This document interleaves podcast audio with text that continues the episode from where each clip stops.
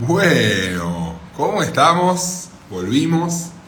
Así que nada, voy aprovechando para saludar a aquellos que nos escuchan por alguna de las diversas formas que tenemos de nada, de compartir estos espacios de forma sincrónica, mientras recuerdo que no traje mi botella de agua, así que aprovecho que está Johnny acá junto con nosotros. Este es un principio, digo, un tanto accidentado si se quiere, pero bueno, no importa, es conceptual, digamos.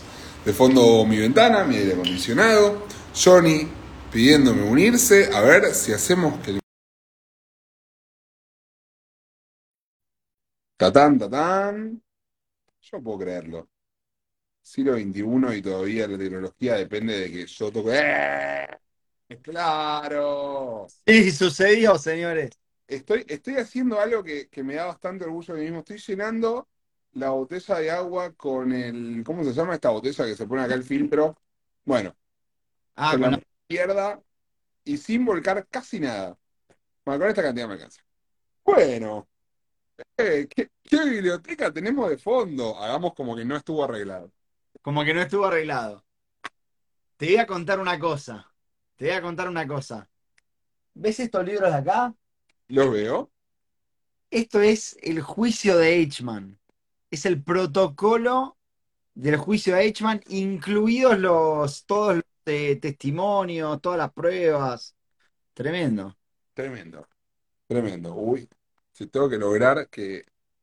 A ver, Qué centrado. se cae. No encontré, no encontré mi, mi aparatito y tengo que cargar el teléfono, así que no hay mucho margen. Pero bueno, eterna charla de preproducción. Tuvimos hoy hablando, como siempre, de 220 millones de cosas. Pero bueno, como solemos decir, nosotros arreglamos que vamos a hablar de A, B, C, D. Hablamos de C, Z, alfa, B, un poquito de A y cerramos con D. ¿Viste? Que todo cumplimos. Yo tenía, me acuerdo, un profesor en la facultad, lo quería un montón, el Bogas, Marcelo Alzobo. El chabón nos daba taller de escritura. Ah, Gasti, ¿ya hiciste los incidentes del MNJ? Si no, no te dejo hacer el vivo, ¿eh? Si no, no te dejo hacer el vivo. Eh, esto es un control remoto del aire acondicionado. Eh, no sé de qué me están hablando.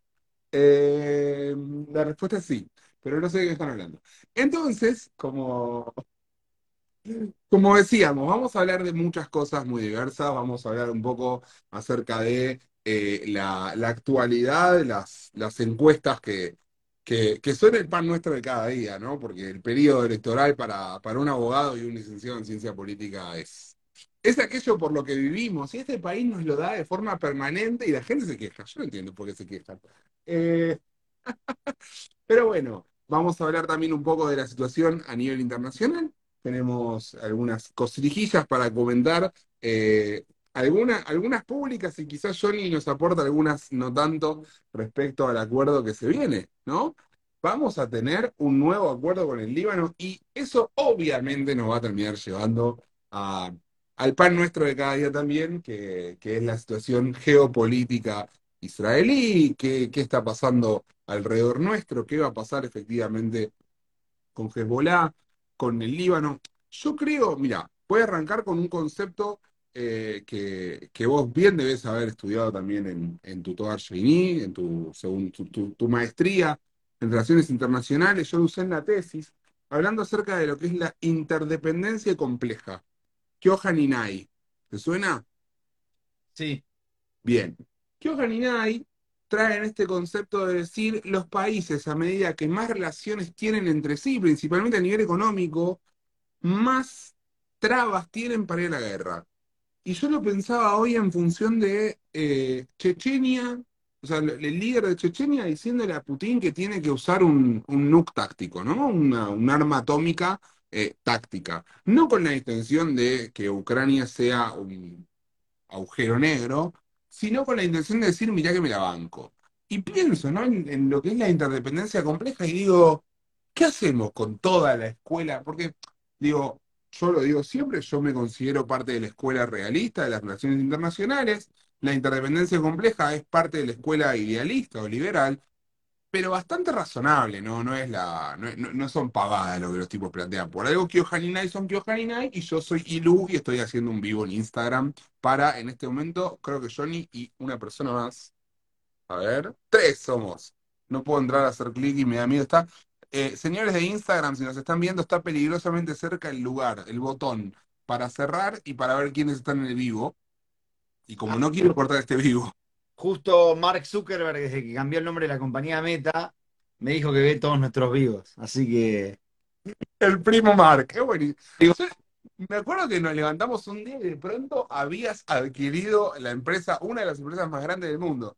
No, se casó con, con una prima, entonces este, cambió el apellido. Pero es China la germo de Mark Zuckerberg. Eh, China Meta. Es de Flores. China es de Flores.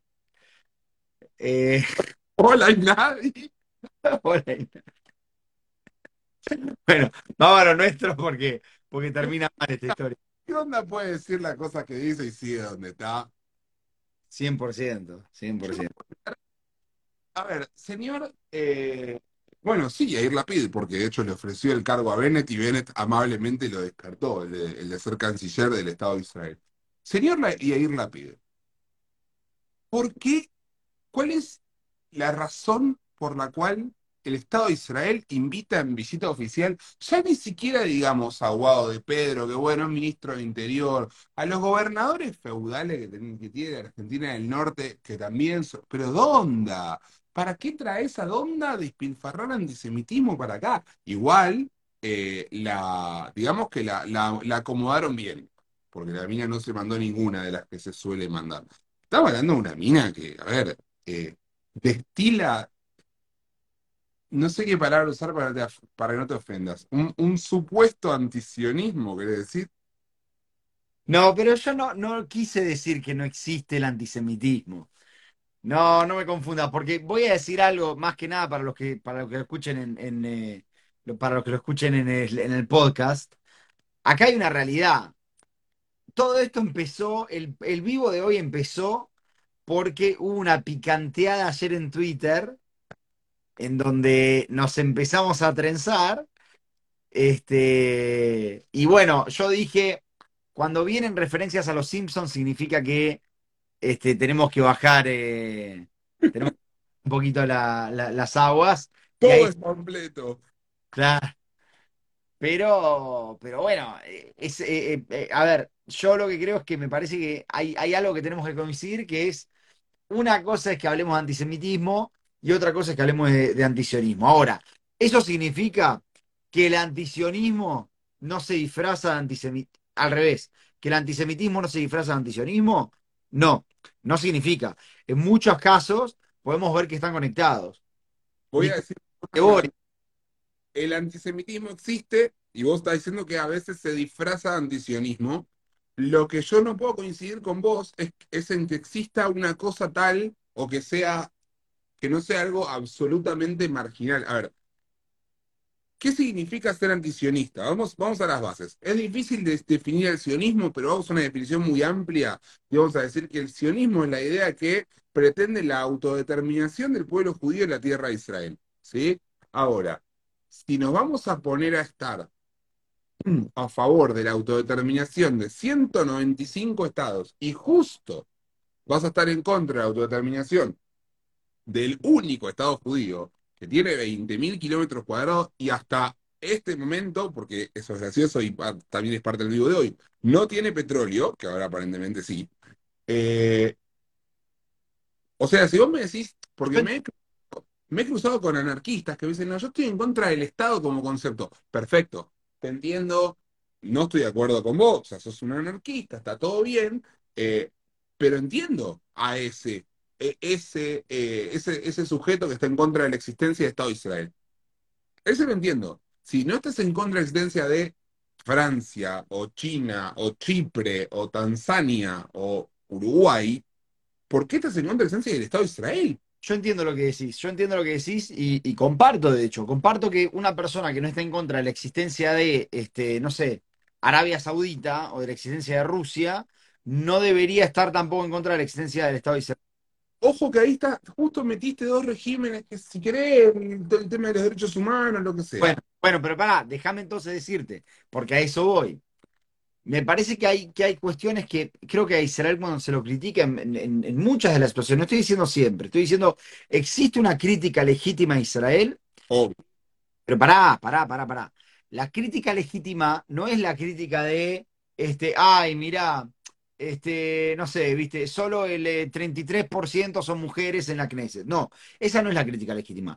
El que dice que el que dice que Israel es un Estado que ocupa militarmente una zona y que oprime realmente a los palestinos, yo creo que, pero pará, lo digo, me estoy, me estoy eh, sa- saliendo de, de- mi opinión personal. Lo que digo es, el que lo, el que lo dice con un fundamento real, bueno, mirá, eh, no te puedo calificar antisionista y no te puedo cal- calificar antisemita. Me parece que el que lucha por la creación de un Estado palestino, por la, por la famosa Palestina libre, al lado de un Estado de Israel. Ah, porque, porque se, se parece mucho la Palestina libre del río al mar. Y la Palestina libre del río al mar implica que los 7 millones de judíos que vimos acá o nos, No, tiran- o nos matan o nos echan. no, no, ahí está, ahí está. Ahí está el problema. Que vos lo que planteás es que la- la- es, es un sistema binario. O existimos nosotros o existen ellos. Existe la posibilidad. Pero el que se pone la, la- la remera del Deportivo Palestino de Chile, que el uno es Israel enterito, menos el Golán, porque eso es genial. Le- o sea, es Israel menos el Golán. Mira, la última palestina en Chile fue en Chile, cuando le ganamos, creo que 4 a 1, me parece que le, le ganamos en la Copa Libertadores 2015, si no me equivoco.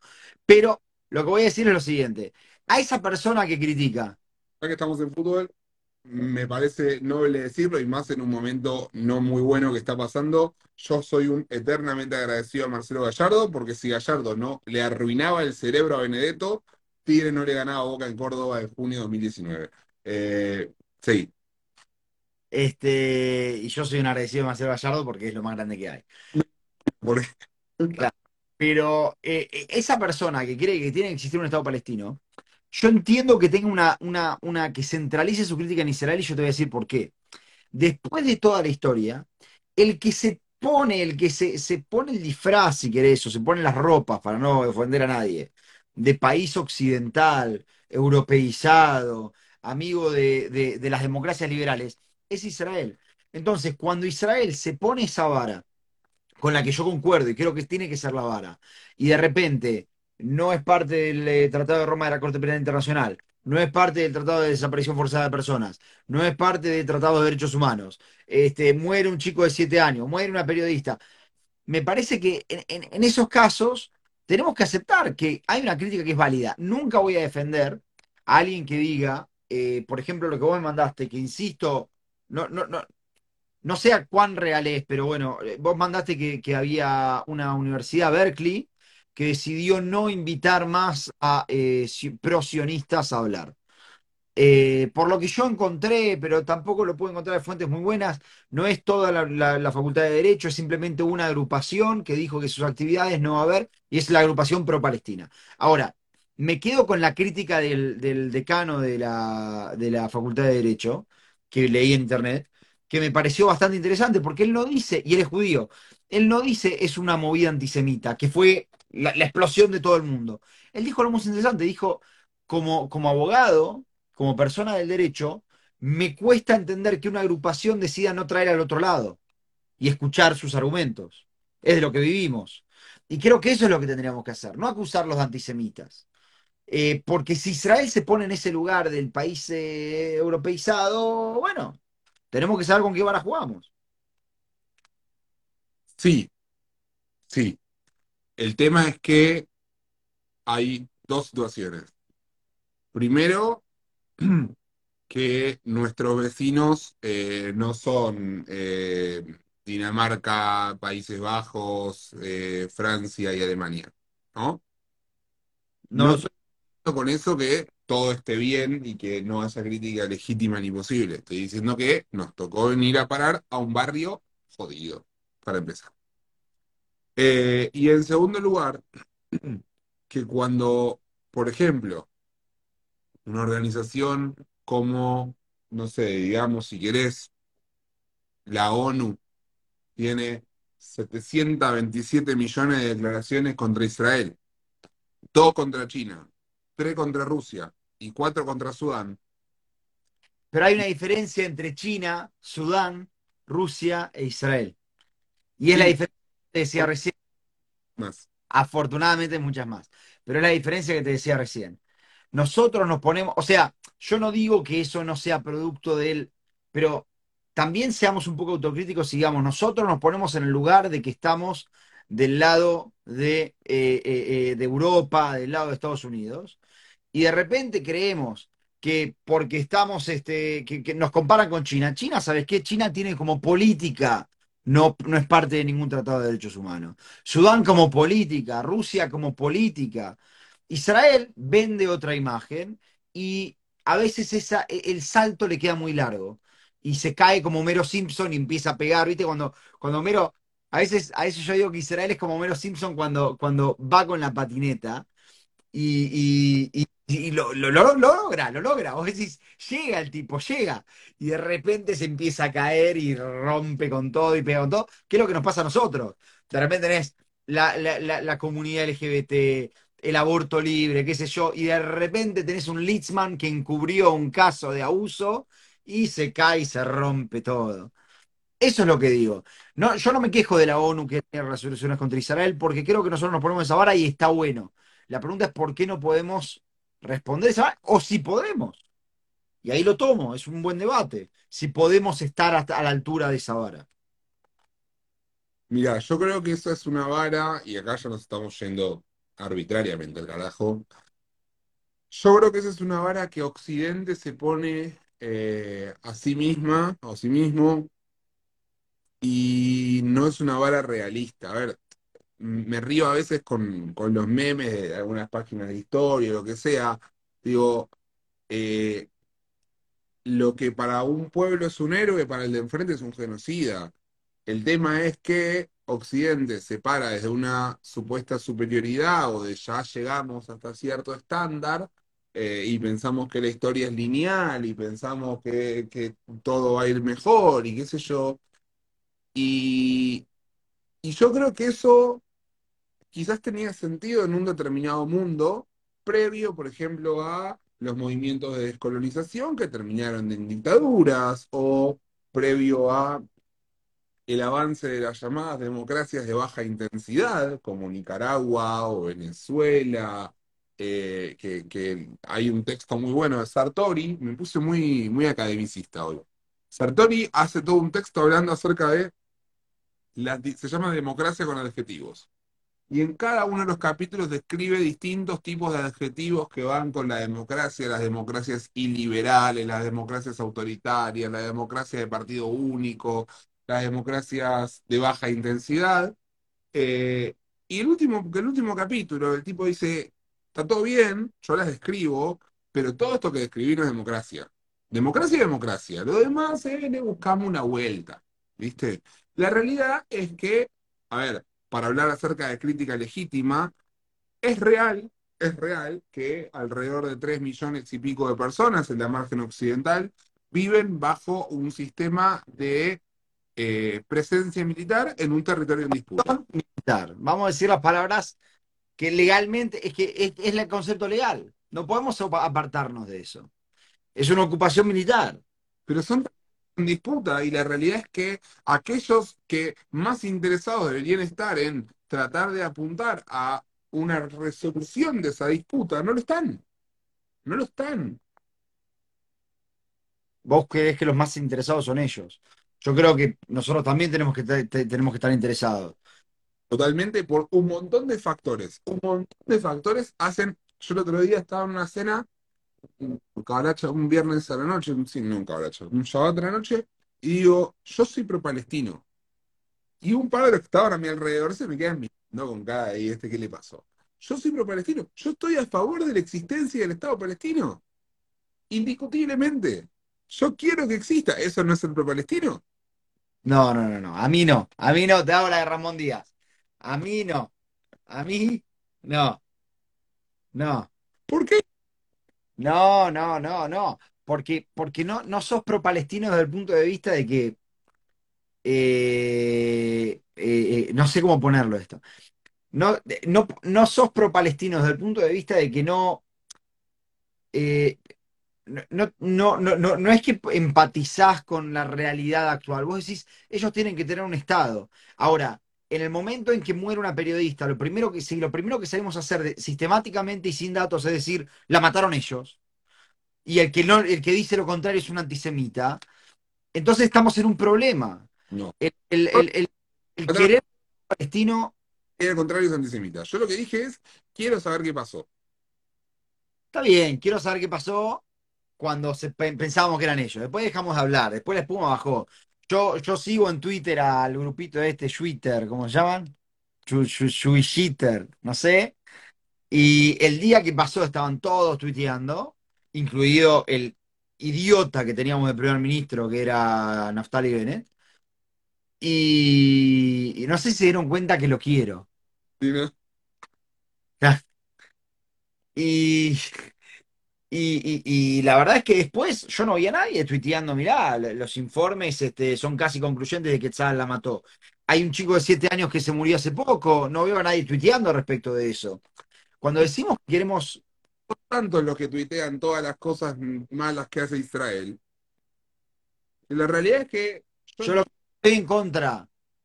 Estoy en contra de los que tuitean solo las cosas malas y estoy en contra de los que tuitean solo las cosas buenas. pamfleto, Exactamente, el panfleto de la Sojnut, como le llamo yo. Me parece que hay una razón que le podemos. fuera todo lo capaz que vos decís que es.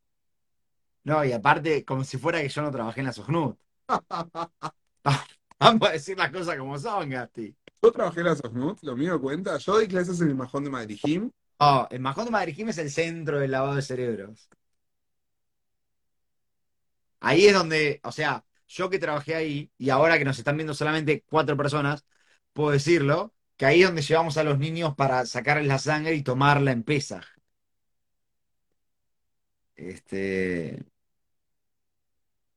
Pero- Agasti, lo que estoy diciendo es, querer un Estado palestino no es, quiero que tengan un Estado porque me interesa que ellos sean independientes. Querer un Estado palestino es entender que Israel va a tener que, que negociar y va a tener que conceder dentro de esa negociación. Y que hoy en día la postura israelí, de la sociedad israelí, y lo vamos a hablar un ratito porque vamos a discutir sobre los acuerdos de Abraham seguramente. Ah. Pero, de llevarte para ahí. claro, la postura israelí respecto de la población árabe es preocupante. Es preocupante. Es preocupante el nivel de agresividad, el nivel de violencia que hay en contra de eh, eh, eh, el- el- la población árabe. Es preocupante el nivel de agresividad o de, o de virulencia que hay respecto de los asentamientos. Eh, Digo, que cuando decimos yo quiero un Estado palestino, la pregunta es, ¿te, te bancás todo lo que viene atrás? Yo quiero Estado palestino que describió la piel en la ONU. Bueno, pero- ah, yo también, ¿cómo llegas? y bueno, empiecen bajando las armas, nos sentamos en la mesa de negociaciones. Ahí está. No querés palestino. Porque si ellos bajan las armas, si ellos bajan las armas, vos lo que decís si ellos bajan las armas, se solucionó todo. Sí, Te digo, y te digo, y yo lo que te digo es que pareciera ser que el liderazgo que se vive en Israel es si ellos bajan las armas, nosotros los volamos del mapa. no. Vos crees, mira, yo me acuerdo que una vez le pregunté a un, un tipo muy inteligente, profesor universitario, hablaba ocho o nueve idiomas, le enseñaba hebreo a, a árabes de Jerusalén Oriental. Y el tipo, o sea, le pregunté cuál era para él la solución definitiva y él me dijo, mira, no es simpático lo que voy a decir, yo te lo digo como académico que soy, cambio permanente o genocidio. Y la realidad es que yo me atrevo a decir que el pueblo de Israel, ¿cómo? ¿Qué es cambio permanente? No sé. Un mejoramiento permanente de las condiciones, que cada día se esté un poquito mejor. Pero apuntando a qué, qué- cuál es el norte. Bueno, estar un poquito mejor. eh, me parece que esa persona muy inteligente, de la cual no, no voy a no faltarle el respeto, pero me parece que esa persona estaba hablando de o hacemos una, un- una guerra sangrienta o administramos el conflicto y mientras tanto vemos. él me lo planteó no, no desde su lugar, sino de decir qué es lo que él entiende que, que ve y que puede realmente suceder. Eh, yo anhelo que, parte de ese cambio permanente sea llegar algún día a un Estado palestino, a una zona eh, internacional y a, y a un Estado de Israel que pueda vivir en paz. Pero la realidad es que Rusia, por llevarlo de vuelta a la interdependencia compleja, es un país que en el marco de la interdependencia compleja de la que muchas veces hemos hablado, porque vos proponés la confederación, la confederación es la interdependencia compleja en términos económicos y políticos. Eh, Rusia es un país tremendamente conectado con Occidente a un montón de niveles y los tipos igualmente, cuando vieron amenazada su, su, su buffer zone, su zona de, de, contención, su colchón, territorial, cuando sintieron que, que, Ucrania estaba por entrar en la OTAN, la idea, después vemos la ejecución, pero la idea de, Putin, yo como realista, la tengo que entender. El tipo siente que Occidente está avanzando sobre una zona que lo pone en peligro. Y de alguna manera, mirá lo que voy a decir, yo entiendo que los supuestos ataques israelíes en Siria contra eh, blancos iraníes son parte un poco de la misma lógica. Esta lógica de decir, bueno, eh, quiero mantener a mi enemigo lo más lejos que me sea posible. El tipo sintió que de pronto iba a tener las bases nucleares de la OTAN a la vuelta de la casa, porque de Ucrania a Moscú es un tiro de piedra, literal, y dijo, esto no lo puedo tolerar. Yo creo que el tipo fue con la idea de que una invasión iba a ser rápida, iba a provocar la caída del gobierno de Zelensky en 15 minutos y que iba a poner otro Lukashenko, eh, el presidente de Bielorrusia, que es un títere de, de, Moscú. Yo creo que el tipo fue por eso. Esa era su idea, esa era su intención, que después se empantanó en la guerra más, a ver, llevada del modo más estúpido posible, seguro, seguro. Pero, Eh, a ver, Putin no está loco. Él, a ver, está loco, pero lo que hace no es una locura tiene que ver con sentir que se está amenazando la integridad territorial de Rusia. lo que vos estás diciendo es lo que hace Putin no está sacado de contexto. Claro. No, eh, digamos, pero yo te entiendo. Mira, hay algo que dice Tony Blair en, su, en sus memorias respecto de la guerra con Kosovo, y él dice algo muy interesante. Dice, el peor miedo de Occidente después de la Segunda Guerra Mundial, el peor miedo para Occidente es una guerra larga. Unas guerra, guerras de 3, 5, 7 días, 10 días, 15 días podemos aguantar, un mes. Más de eso, para Occidente es un problema real. Sí, sí. Y, y, y, lo estamos viendo hoy. Lo estamos viendo hoy. Ahora, cuando, y si querés después de esto vamos ya al, al, al tema de hoy, pero cuando vos decís, este, no, porque cuando vos decís, bueno, Irán, yo te puedo entender la respuesta de, de Israel atacando este, targets en, en Siria para alejar a Irán. Pero cuando me decís que querés un Estado palestino, también me tenés que dar una respuesta a la cantidad de asentamientos que estamos haciendo, nuevos. Porque si discutimos Magalá Dumim, está bien, ¿sabes qué? Magalá Dumim ya viven no sé cuántos eh, miles de personas, hay edificios, hay escuelas, este, Ariel, qué sé yo. Pero Homesh, o sea, cuando hacemos asentamientos nuevos, también tenemos que hablar de la política interna. Por eso yo digo, quiero un Estado palestino pero hay una pelusa detrás de ese durazno que es, hay que discutirlo en algún momento. La actitud de Israel, cuando nosotros decimos si ellos bajaran las armas, está todo bien. Mira, la actitud de Israel no demuestra eso, porque cuando nosotros estamos en momentos más tranquilos, hay luchas por nuevos asentamientos. También tengo que decir, también tengo que decir esto. Claro, de Kerry, y de ninguna manera un, un asentamiento puede ser comparado con, con una oleada de ataques terroristas. O sea, los asentamientos son un tema complicado, sí, sí, son un problema, sí. Es, es difícil de encontrar una solución, sí. Es una de las tantas cosas que la sociedad israelí está poniendo debajo del tapete. Ese es un tapete muy grande y muy pesado llamado Benjamin Netanyahu. El día que ese tapete sea retirado porque él se retira, porque va preso, o porque se muere, o porque se retira de la política, nos vamos a encontrar con un montón de polvo, un pero un montón de polvo que venimos tirando abajo del eh, rack vivi, rack lo vivi, solo vivi, solo no vivi. Eh, y ese día sí, va a ser un día complicado. Entre paréntesis, y ya con esto si quieres pasamos de tema, eh, Rak Bibi, Rak Lo Bibi, vos viste que a los israelíes les encanta hacer las eh, siglas.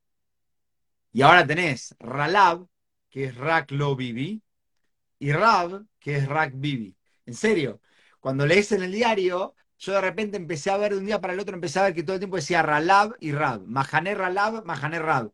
Yo decía, ¿qué, qué es esto? No lo podía leer. Hasta que de repente lo entendí. Rak Lo Bibi. Pero tanta razón tenés, tanta razón tenés, que hay una sigla para, para el término. Y sí. Hay una... Tanta razón tenés. Bien. Vos- eso estoy. Vos seguí, vos seguí que yo te escucho. Eh, no, me parecía que, que es interesante que empecemos un poquito con uno de los grandes eh, eventos que hubo esta semana, que es el evento del, del, eh, de la, no la firma, del, del acuerdo que, que se parece que se llegó con, con el Líbano. A eso Ahora- iba precisamente con todo lo que decía de la interdependencia compleja, que me parece súper importante que podamos llegar a, acuerdos y entendimientos con el Líbano, positivos para todos, pero que tampoco creamos que es eh, la panacea o el fin del conflicto o el fin de nada. Eh, porque más acuerdos que Rusia con, con Occidente justamente por petróleo, imposible tener. Interesante, porque cuando hablabas de los acuerdos de Abraham que firmó Trump, estabas tirando fuegos artificiales. Bueno, bueno, bueno, pará. Una cosa es decir, Ahí va, ahí va. Escuchen todos. Dale. corran la bola. Eh, una cosa es, estamos empezando a tener por primera vez acuerdos de reconocimiento con países árabes eh, en 25 años. Y otra cosa es considerar que ahora el problema con el Líbano está resuelto. Que quede claro, yo celebro, celebro la posibilidad, incluso, incluso pues estoy en, varios grupos de WhatsApp, como todo el mundo, en uno de esos grupos en los que se suele hablar de otros temas, no estás en grupos. Te felicito. Porque salen de estos temas, por suerte. Eh, en uno de esos grupos uno salta y dice, ¿alguien sabe cuánto estamos regalándole a los libaneses? Y yo digo, no me voy a meter en esta pelea, porque no es una pelea que me corresponda, porque es un grupo en el que estoy, no quiero decir de colado, pero un poco. Soy muy nuevito, digamos. Eh, pero la realidad es que incluso si tuviéramos que ceder el 50% de la plata, el 70, el 99% de la plata que podemos llegar a sacar de ahí, yo prefiero ceder plata a cambio de tener paz. ¿Cuál es el tema? Que una persona realmente de derecha, porque a veces a mí me dicen que yo soy de derecha, yo no me siento identificado con ser una persona de derecha. Una persona realmente de derecha y te dice, no vamos a tener paz. Yo no digo que no la vamos a tener. Lo que digo es que no compremos la, la interdependencia compleja como la solución a todos los problemas de la vida. Tratemos, sí, de estar en, mejores relaciones, sí. Ayudemos a, empoderar al Estado libanés para minimizar la influencia iraní en, en el Líbano, sí. Eh, apostemos una estrategia de cambio de régimen. Es raro, porque en realidad el Líbano como régimen no existe, el Líbano es un Estado fallido. Eh, apostemos una estrategia de sacar a Hezbollah, sí, siempre, siempre estoy a favor de, de las estrategias de cambio de régimen, a diferencia de, de- tu amigo personal Joe Biden. Eh, en realidad él también, el que no está a favor es Blinken. Me acuerdo cuando Biden dijo, este tipo no debería gobernar, y salió atrás Blinken corriendo diciendo, no estamos buscando una estrategia de cambio de régimen. No, no, no, no es lo que pasó, no es lo que pasó. Lo que dijo Blinken no fue exactamente eso, lo que dijo Blinken fue, no malinterpreten lo que dijo Joe Biden como si fuera que está pidiendo un cambio de régimen, cuando Joe dijo exactamente eso. O sea, eso fue lo mágico del comunicado de la Casa Blanca. Biden dijo, la pared blanca y vino Blinken y dijo, no dijo que quiere la pared blanca. Claro, como, como nosotros que tuvimos hace un rato una conversación por teléfono y yo te dije, pregúntame por los libros que tengo atrás y después yo voy a sacar un comunicado diciendo, no crean que estoy tratando de cancherear los libros que conseguí por 100 shekel. No crean. Sí, estoy tratando de cancherear que por 100 shekel me compré la historia del juicio de Eichmann, ¿entendés? Pero eso fue la magia. Ahora, quiero, quiero decirte una cosa. hay, hay algo que también tenemos que entender en, en- en la práctica política. Existe eh, acuerdos que se firman con fuegos artificiales y quilombo, como fueron los acuerdos de Abraham, como fue en su momento Camp David, eh, viste, fotos y operación, todo. Existen, y esto es muy interesante, y existen acuerdos que en realidad son los que más afectan a la gente en particular, que son los que la gente ni siquiera está enterada. Por ejemplo, ¿vos sabías que con Irán, con Irán, firmamos un acuerdo hace tres semanas? Y esa es la cara que quería esperar. Hay materias, hay materias en las que firmamos acuerdos, materias más importantes, materias menos importantes, pero materias en las que firmamos acuerdos, en las cuales el público no está enterado, pero sin embargo, Israel tiene muchos más socios de lo que parece. Yo le recomendaría a la gente que está escuchando el, el podcast en diferido que entren a, mi perfil, gastón.idu, y se pongan a ver las caras que yo fui poniendo en este tramo, porque yo mismo me sorprendo. O sea, yo soy, a ver, no sé cómo decirlo, yo no tengo control de, de- mis gestos. Hay muchos stickers dando vuelta con caras mías, porque yo no me doy cuenta. Eh, estoy, estoy eh, pasmado. No, no puedo. eh, ¿qué- ¿en qué en materia se puede haber firmado un acuerdo entre, o sea, no, La materia en la que se firmó un acuerdo entre Israel e Irán, y, y lo puedo decir de primera mano porque, porque lo vi, porque fue a partir de un caso, es transferencia de prisioneros condenados. Es un acuerdo muy escueto comparado con los acuerdos que se firmaron en otros casos, y son acuerdos muy populares. hablando de que si se condena a un ciudadano israelí en Irán, ¿puede cumplir su condena en Israel?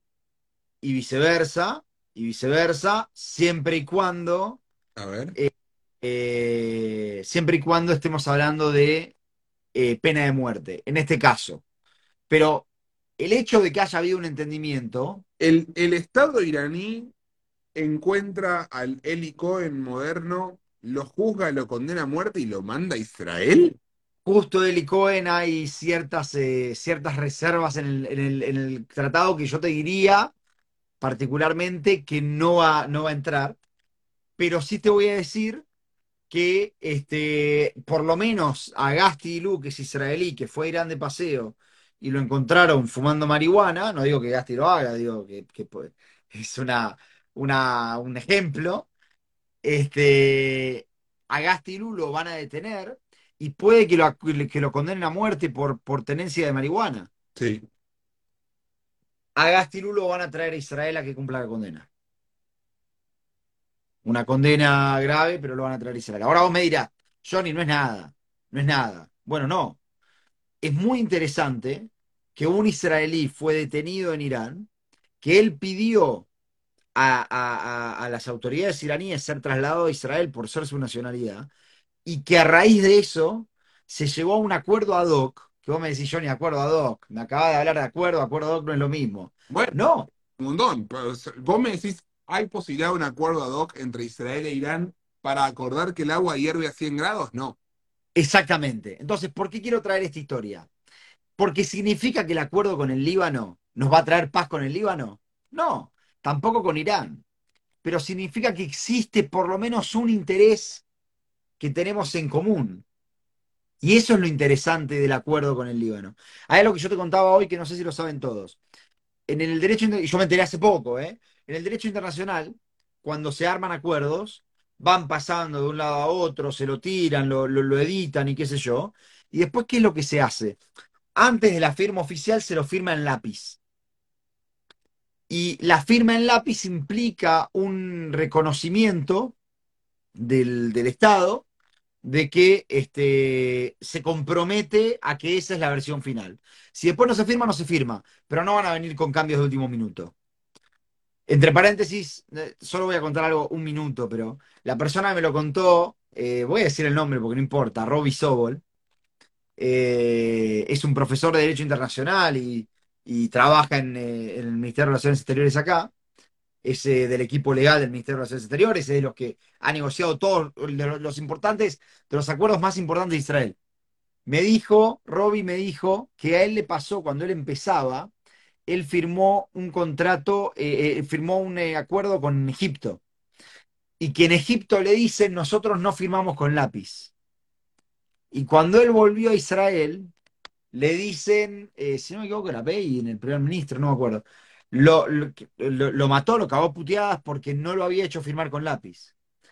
Porque le dice, no me importa el honor de los egipcios, yo quiero saber que este es el último, que no va a venir ningún pedido nuevo. Y así de importante es el derecho internacional haberlo firmado por lápiz. Israel y el Líbano firmaron con lápiz este convenio, por el cual básicamente hay dos centros de, de- petróleo, de, de- gas en el mar. Uno eh, que está del lado israelí y el otro que está del lado le- lebanés. Israel explota técnicamente los dos hoy en día. Y más o menos el que está del lado libanés se lo, se lo considera más o menos es un tercio de todo el, de todo el gas que hay. Israel, al, al firmar un acuerdo en el cual determina el límite marítimo, lo que está haciendo son dos cosas. Y esto me parece muy interesante, Gasti, para el análisis. Punto uno, le está dando, es verdad, le está dando al Líbano una fuente de dinero tremenda, que vos me podés decir, ah, lo van a usar para, para, para este, Hezbollah y, y Irán. Pero hay algo más importante. Israel, ¿por qué entrega esto? ¿Por qué Israel no dice, bueno, ¿sabes qué? Vení. Como Nasrallah había dicho, yo voy a atacar ahí. ¿Por qué no le dice a Nasrallah vení a atacar? Porque Israel acá creó algo que es muy estratégicamente muy interesante. Extranjeras. ¿Cómo? Porque hay que conseguir inversión extranjera. Es verdad, es verdad, pero aparte hay una cuestión estratégica, Gasti, que la pensó Gantz y que es muy interesante. Y él dijo, ¿sabes qué? Para Nasrallah, Nasrallah, ¿por qué quería venir a la guerra? Porque para Nasrallah es muy importante esto. Escúchame, Rusia, hoy Rusia, es el único, si querés, y el más grande con Irán, eh, proveedor de petróleo para el mundo moderno, para el mundo occidental. Ya vimos lo que pasó en Nord Stream, ¿o no? Los europeos se van a cagar de frío. No, no, no. Ya consiguieron alrededor del 80% de lo que necesitan.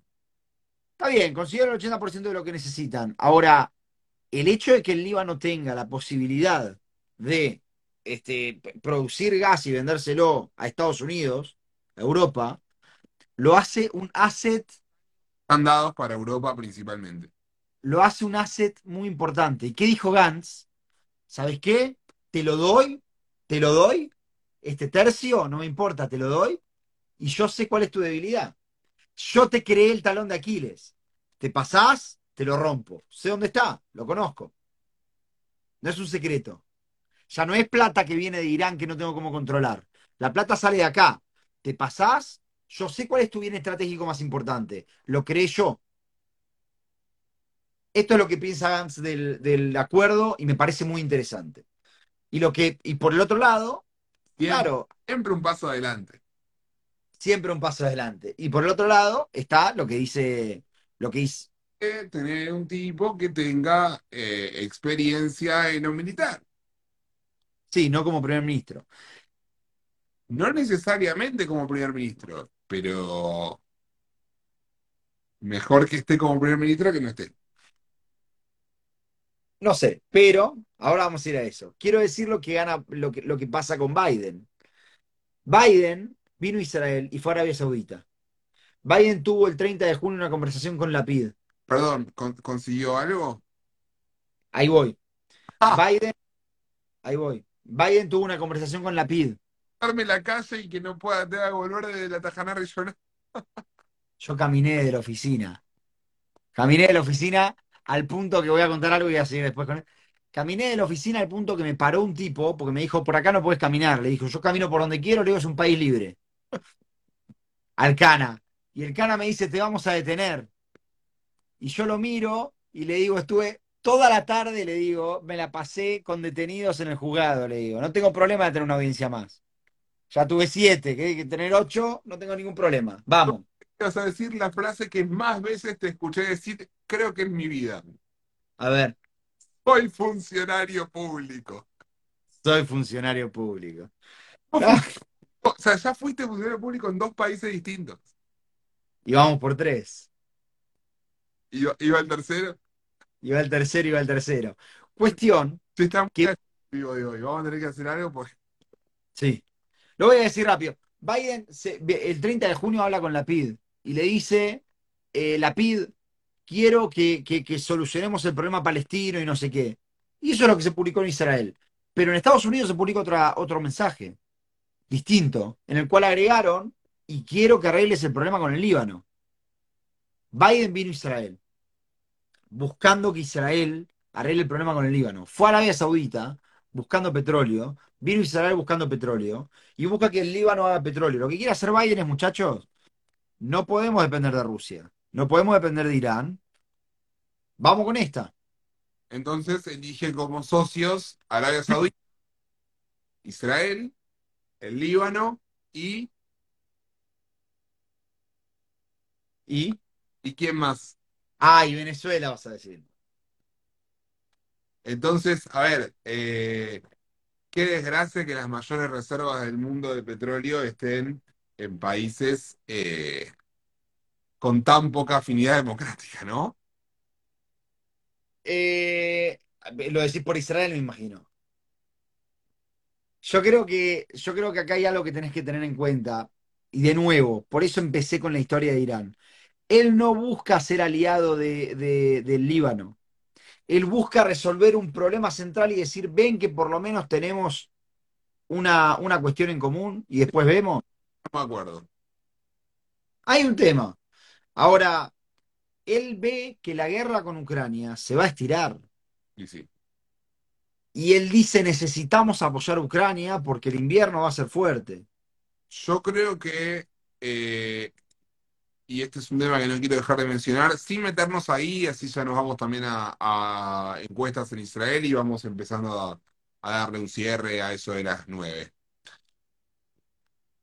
La guerra en Ucrania se estiró, se viene estirando, no precisamente porque los europeos y el mundo occidental en general así lo hayan querido.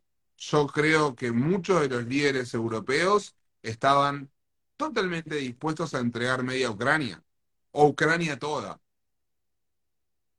Pasa que la resistencia que ejercieron los ucranianos desde adentro, eh, sumada a la catástrofe demográfica, sumada a que eh, su propia población estaba exigiendo que, que alguien le, tire una soga, eso hizo que a los tipos, que a los gobiernos europeos occidentales en general, no les quede otra que salir a bancar. Eh, yo, com- Un poco un mensaje para nosotros también. Yo comparto por un lado, pero por otro lado digo, los manotazos vagados que vimos de Putin. Putin tiene una, una- un convenio con su pueblo, un covenant, si querés, en el cual él dice, yo no los hago hacer ejército obligatorio, ustedes me dejan hacer lo que yo se me da la gana, y eso lo violó hace muy poquito. Ese convenio que él violó le va a doler a, a Putin y, y él ese manotazo abogado lo tuvo que dar producto de las sanciones. Yo no descarto la, la, la, la valentía ucraniana, que es verdad, existe, pero también hay que reconocer que las sanciones en algún punto sí ayudaron. Es verdad que podría haber habido un, un- un envolvimiento un poquito más importante o activo de- del mundo occidental. Hablamos de sanciones y de cómo las sanciones son útiles. Fíjate que aun cuando le sacaste un poco la mano del cuello a Irán, estás viviendo una situación interna en Irán, principalmente, como yo lo entiendo, por las sanciones eh, occidentales. Eh, sí, 100%, 100%. Dar un poco más el cuello y voltear el régimen de los ayatolás. Entre paréntesis, interesante que estén haciendo acá una marcha por, por, por, por Irán. ¿Cómo no vas a hacer una marcha por Irán? Hagamos una contra Smotrich y después hagamos una contra Irán. Hagamos las dos. Bueno, hay una que no pasa. Eh, pero estoy, estoy de acuerdo.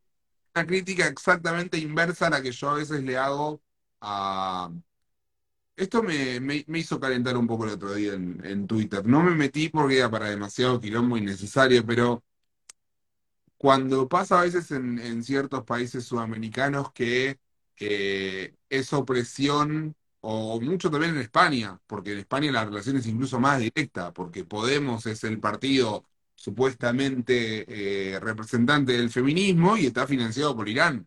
Entonces en España es opresión eh, usar rímel, que yo no uso rímel porque me arrancaría un ojo directamente, si ya aplaudo que, que sean capaces de tener esa esa, ¿cómo se dice? Motricidad fina que yo no tengo, eh, pero después aceptamos financiamiento iraní. Ah, claro, sí, sí, sí. A- Sí. Acá yo no me atrevo a decir que ha- hay sectores de la sociedad eh, judeo-israelí financiados por Irán. Mirá, eh, yo creo que hay que entender de nuevo, hay que entender que el, el mundo occidental venía un trauma, el trauma era Kosovo, este, no quería, no quería eh, crear una nueva situación, a pesar de que otras personas que entendieron que el liderazgo se tenía que ejercer, sabemos que a veces las políticas se aplican a través de lo que se aprende en la historia, de, de los ejemplos históricos. Kosovo era para muchos uno, para, para muchos otros era el acuerdo de Múnich. Eh, Yo estoy en el segundo grupo y mi amigo personal Boris Johnson también, fue, Boris Johnson no está más, pero que está Liz Truss. ¿cómo? No, no te escuché, ¿qué decías? Dije que Boris Johnson fue uno de los tipos que puso eh, la, la actitud arriba de la mesa y dijo, muchachos, tenemos que darle una mano a esta gente porque la están masacrando. Sí, es verdad, fue el único. Fue el único. Vamos a pasar a, a un poquito a política interna. Rusia. Y yo soy macronista hasta la médula, ¿eh? Pero Macron se fue a reunir. Macron se fue a reunir. Bueno, Bennett fue el que, ahora que vamos a ir a política interna, Bennett dijo, yo voy a ir a, a hacer el... eh, Negociar entre Putin y Zelensky no pudo negociar entre Shikli y, y, me matan ganas. pero porque para negociar entre el mejor asador del mundo y, y, este, y el mejor eh, que- cocinador de, pe- de pasta, cocinero de pasta del mundo, bueno, mandás al gerente general de McDonald's. ¿Entendés? Va- vamos a decir la verdad, el que, el que, el que medió entre Argentina y Chile fue el Papa. El que medió entre Palestina y, y- y Israel en su momento fue Clinton. Bennett es una cosita así. Y, y yendo a política interna y, y- y yendo a algo que, vos- que decías vos, hay algo que es real, Gasti. A mí me encantó el discurso de Lapid. Eh, Lapid no es el único que habla de un Estado palestino, entre paréntesis, Netanyahu también lo habló, pero, pero, siempre. pero hay algo que hacer. ¿Qué legitimidad tiene Lapid para hablar de esto en la ONU cuando capaz que en dos meses estás, capaz que en dos meses no? Es que el discurso de la piel en la ONU fue un discurso eh, destinado a los americanos, principalmente, ¿no? Eh, Israel siempre lo hace eso. Y un poco a consumo interno también. Israel siempre hace eso. Netanyahu siempre hace eso. Los acuerdos de Abraham, de los que no vamos a discutir hoy, pero eh, eh, porque no tenemos tiempo, pero había una postura hacia Israel, una postura hacia Estados Unidos y una postura internacional. Eh, pero digo, qué difícil que, qué difícil que es para las Naciones Unidas escuchar a un tipo que en dos meses puede que no esté y que es parte de una, de una, de un gobierno de transición. Vamos un poquito de encuesta, si querés, solo para, para recalcar, a un mes de las elecciones, pareciera ser que el público israelí no se despierta mucho. Eh, una de las grandes cuestiones es que Netanyahu tiene 32 mandatos, alrededor de 32 mandatos. Está cayendo, pero tiene, es, es su piso. Pero lo interesante, Sí, más, de tre- más, más abajo de 30 no va a estar. Y yo creo que si tenía margen para crecer, eh, hoy no lo veo. Como quizás sí, lo, lo por ahí se podía vislumbrar en su momento, eh, llevándose toda la torta de Yemina. Hoy por hoy no lo veo arañando los 40 mandatos como quizás él soñaba en su momento. Eh, los cuales, pero hay que ver qué pasaría si, si Jacket decide bajarse. el tema es qué le pueden ofrecer. Nada. No, no, no, yo estoy hablando de una cuestión realista. De todo, pero Yo digo una cuestión realista. A ver, el jueves pasado cerramos la semana con resoluciones por todos lados. Básicamente anularon a Balad, que es una parte árabe, y a Shikli. No lo vamos a llegar a hablar hoy. Pero Shikli, fíjate que a la, vuelta que lo, que lo, que lo, ni bien se, se comunicó que el tipo estaba este, anulado para poder presentarse, ¿qué dijo Netanyahu en su campaña? Dijo, Shikli va a ser ministro en mi gobierno. O sea, él quiere esos votos, obvio. Y los sí, quiere. Aparentemente Shikli es una persona que... Yo te voy a contar algo que, que me contaron, me contó hace poco una persona que se asesora en la Knesset. Me contó que cuando, cuando se estaba proponiendo la ley del metro, ¿te acordás? sí, Bueno, el Likud dijo, le dijo a, a Lapid y a todo el oficialismo, le dijo, yo te voto la ley del metro a cambio de que vos me retires la, mm, la anulación de Shikli para poder presentarse. Y dicen, me dice esta persona que me comentó eso, que el Likud sabía que a Shikli el juez lo iba a terminar eh, sacando. Sabía que Bagatz iba a terminar fallando en contra de Shikli, pero le importan los votos de Shikli. Le importan porque Shikli se volvió una persona extremadamente ideológica, porque se opuso a, a Bennett. Shikli, Shikli es el miembro número 62 de la coalición que nunca entró. Claro, ni siquiera entró, ni siquiera no se bajó como Silman, ni siquiera entró. Y Silman, claro, entró y se fue. Pero bueno, vemos que Netanyahu está más o menos en un número estable, 32-33. Lo interesante es que Yair Lapid pareciera ser que llega a 25 en las últimas encuestas. A ver, el número mágico para Lapid es 30. Si Lapid Ya no le alcanza. no llega, pero si se acerca lo suficiente a 30, tiene para pelear. Ahora, el problema que está teniendo es que el partido de Saar Gantz, el que a vos te gusta, se cae. Se cae. Eh, oscila entre 12 y 14. Yo creo que vos un poco injusto y, y cometés el, el error, si se quiere, entre comillas, de decir, no suman las bancas que tenían por separado. Gente. Vos mirás las bancas que tenían por separado, pero no mirás el diario de hoy. O sea, vos, vos estás juzgando el presente con el diario de hace un año. Con el diario de hace un año, Star mete sus cuatro bancas y Gantz mete sus diez. ¿Cuántas de las bancas de Gantz vienen de votos de derecha? Muy pocos. Muy pocos, porque ese fue el problema del cajón Laván original. El cajón Laván original lo que hizo fue hacer un, un pan abodá. Se llevó todo lo que solía hacer abodá y no se trajo un voto de la derecha. Yo creo que hoy mucho del crecimiento que tiene la PID es de ex votantes de Gantz que prefieren a la PID porque Gantz es por la derecha. Pero muchos de los votos que hoy tiene Gantz son votos que vienen de Yemina, son votos que vienen de SAR, y hasta me atrevo a decir que puede llegar a haber gente que, que solía ser parte del Likud, que está votando por un Sebelkin, que está votando por un Guidon Sar, que está votando incluso por un Matan Kahana. Entonces, Definitivamente, eh, le presta votos a la izquierda, votos propios a la izquierda, y le roba votos al otro bloque. Es magistral, más allá de cuántos sean, no mires el crecimiento de Gantz en Gantz, mire el crecimiento de Gantz en la PID. ¿De dónde salen los votos de la PID? Si a mí me parece metimos que 4 5, si Abodá bajó de 7 a 5 y la PID creció 7 bancas. no, me parece que, que aquí hay un punto que, que es que el 80% de las personas que votan a- a- al partido de Gantz son justamente los, el famoso Ralao, ¿no? Estos que no quieren a Bibi, pero que sí quieren el gobierno del Likud. pero que son de derecha. Y a ver, le estamos, le- o sea, estás encontrando la manera de filtrarle votos a, a Bibi que logren entrar a la Knesset. Porque yo no sé si el votante de Jaqued es tan anti-Bibi. Definitivamente no. Entonces, mejor que voten a Gantz. Si vos querés eh, votar a la derecha anti-Bibi, vas a tener que votar. Tienen paralelo cuando digo mejor votar a Gantz que votar a Jaqued. No, no, no, no. Es mejor votar. Si estamos tratando de hacer proselitismo, es mejor votar a Meretz y a Boda. En realidad no. En realidad no, no quiero que lo voten. Prefiero que voten a la PID.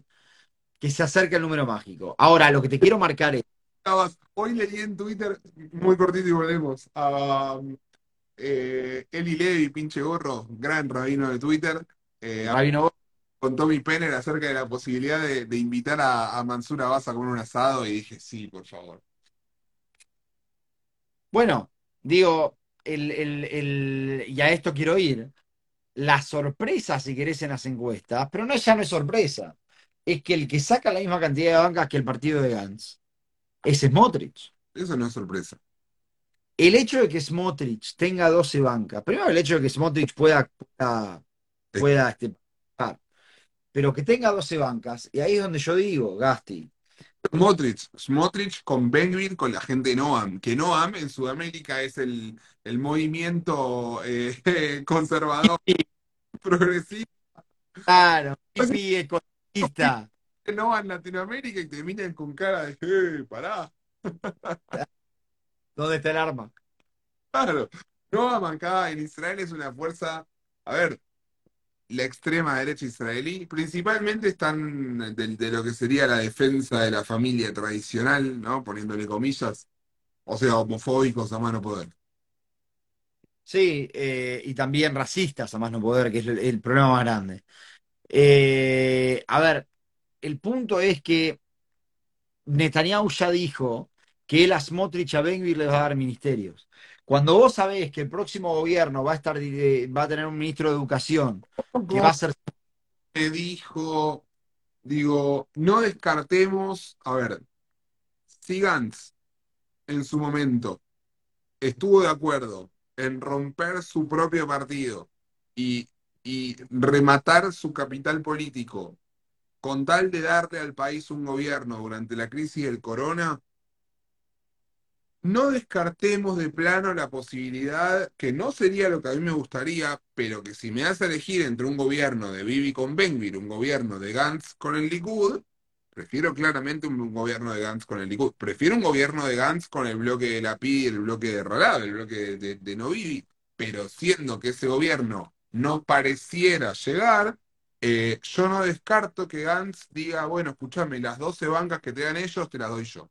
No lo descarto. Yo creo que es fantasía pura. No, no lo dijo, no lo dijo y no lo va a decir, porque si lo dice, termina de rifar su capital político. Justamente la, la gracia, si se quiere, del, del sistema electoral israelí es precisamente ese, que le da la posibilidad a los políticos de maniobrar con las bancas puestas. Eh, me parece que es, eh, que es fantasía pura y lo voy a decir por, por, por una sola razón. Gantz ya pagó con casi no ser parte de la Knesset, haberse sentado con Netanyahu, y Guidon Saar todavía lo está pagando. Entonces, este, me parece que queda, queda muy claro que, que no pueden sentarse con Netanyahu. Ahora, no le quiero escapar al elefante que hay en el cuarto, que es el hecho de que Netanyahu haga estas, este, que, que diga públicamente que él le va a dar un, eh, un- un ministerio, el Ministerio de Educación, sin más, a, Smotrich, es una cuestión bastante grave. Y yo sé que hoy vos te reías cuando yo te, te mandaba la nota donde, donde Estados Unidos dice que está preocupado porque, porque Ben-Gvir, eh, y, y y, bueno, justamente en este, en este Juan Domingo, perdón, ¿viste? Porque sale un gringo a decir una cosa y sale otro gringo atrás y dice, no fue tan así. Vino eh, el presidente de la Comisión de Relaciones Internacionales a Israel y dijo, no queremos un gobierno con Ben-Gvir y Smotrich. Y salió atrás, no sé si fue Blinken o fue otro, a hacer el comunicado diciendo Estados Unidos no interviene en la formación de gobiernos extranjeros. porque no puede, no puede intervenir en política interna y estuvo muy mal y fue muy poco profesional. Pero que Fue muy profesional. Pero Gasti, vamos a decir la verdad. Smotrich y Ben-Gvir son personas que en cualquier país occidental no estarían autorizadas por un tribunal eh, electoral a participar en las elecciones. Acá están, no solamente son participan de las elecciones, sino que se volvieron mainstream y que van a ser ministros dentro de un gobierno del probable ganador que es lamentablemente Netanyahu. Entonces, ahí es donde yo digo, y si querés para cerrar, ahí es donde yo digo, cuidado con el Israel que se viene. Cuidado con el Israel que se viene. Ahí es donde yo digo, aquellos que nada más hacen eh, el panfletito de, ay, mirá qué lindo que es, y hagamos eh, la, la- la protesta en la plaza por Irán, se están olvidando de lo que está pasando acá y de lo que puede pasar acá. Yo no hablo de la política del miedo, de la campaña del miedo, pero digo, muchachos, Smotrich, Benvir, Smotrich te dice que eh, Lapid y Gantz le atan las manos al Tzal. Smotrich te dice que los más discriminados en este país son los ortodoxos. Entonces, este, prestemos atención a veces a lo que puede llegar a pasar y estemos atentos. Eh, yo quiero decirte algo como, como optimista que soy sobre Israel, y es raro porque en general nos, nos suele pasar al revés. Yo te, tildo a veces de iluso en algunos aspectos.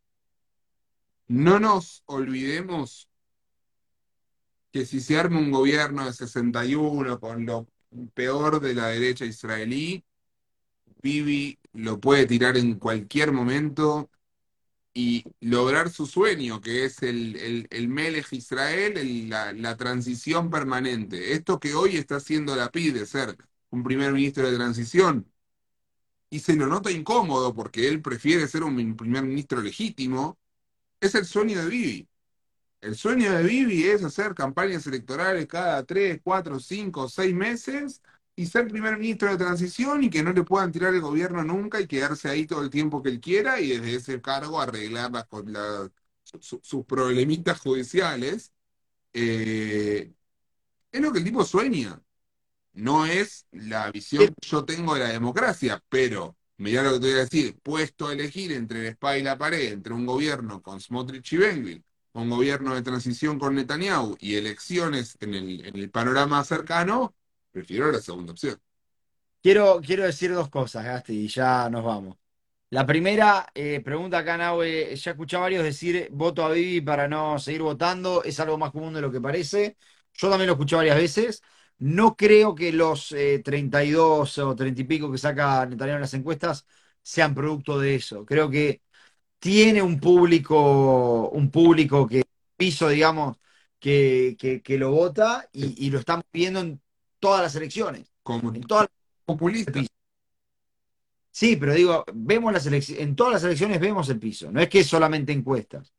Eh, y si querés para cerrar nada más, decirte que este, solo porque soy una mala persona, quiero recordar unas palabras de, de- del alegato que escuché hoy de la defensa de Lázaro Báez, que él dijo, que, para cerrar, porque me lo guardé, me lo guardé hasta este momento, dijo, Lázaro apostó al país y ganó. En serio, en serio, esa fue, fue la defensa.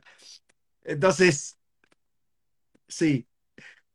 Entonces, Gasti, eh, simplemente decir apostemos al país como Lázaro hizo. Y ar- armemos una constructora y, y cobramos lo que duran en hacerse las estaciones del Raquet Calá, que según dijo Mijaeli, en Tel Aviv va a pasar en Shabbat. Lo que yo tengo para decir es, ojalá, me encantaría. Sí, yo lo que tengo para decir es que las- al segundo que dijo que iba a haber Raquel Canán Shabbat, tuvieron que reforzar la seguridad. Qué lindo país Israel, ¿eh? De nuevo, no nos damos cuenta, no nos damos cuenta que Smotrich le apuesta al país y gana. Pero bueno, Gasti, Es lo mismo que las Báez. No estoy de acuerdo, pero no tengo pruebas contundentes para decir Smotrich está enriqueciéndose eh, a costa de... Pero Gasti, eh, vamos a despedirnos acá. Eh, nos vemos la semana que viene. dale, Pero de todas formas, mañana te llamo y cerramos cómo vamos a hacer en Kipur. tenemos tanta cosa para hablar nosotros. Mañana te Muchísimas gracias a todos por estar acá, por acompañarnos. Eh, pronto volveremos. eh, vamos a estar, eh, bueno, sí, mientras más veces podamos, mejor. Muchas gracias a todos, gracias a vos, Jonito, principalmente. Y bueno, saben por dónde seguirnos, Spotify, eh, vivo acá en Instagram. eh, y no se olviden de decirle a la gente que estamos haciendo esto y que hay gente interesada, que le puede gustar, que le puede copar. Hay varios espacios de gente que lo está haciendo. Me voy a tomar el atrevimiento también de recomendarles a una, eh, di- digamos, vieja amiga, Marina Pickle, que estuvo un ratito en el vivo, que está haciendo un podcast también en inglés eh, con, con su novio, que es israelí, eh, hablando de, de estos mismos temas, no con el mismo approach, pero también le, le puede servir a, a quienes les gusta escuchar podcast y también les gusta escucharlo en inglés. Eh, así que nada, por mi parte, eso es todo. Vos y yo nos vemos cuando, mañana, pasado, qué sé yo. Probablemente nos veamos mañana y pasado, pero Hatimato va para todos los que nos están eh, mirando. Haya no te vamos a tocar. Y bueno, nos vemos la próxima.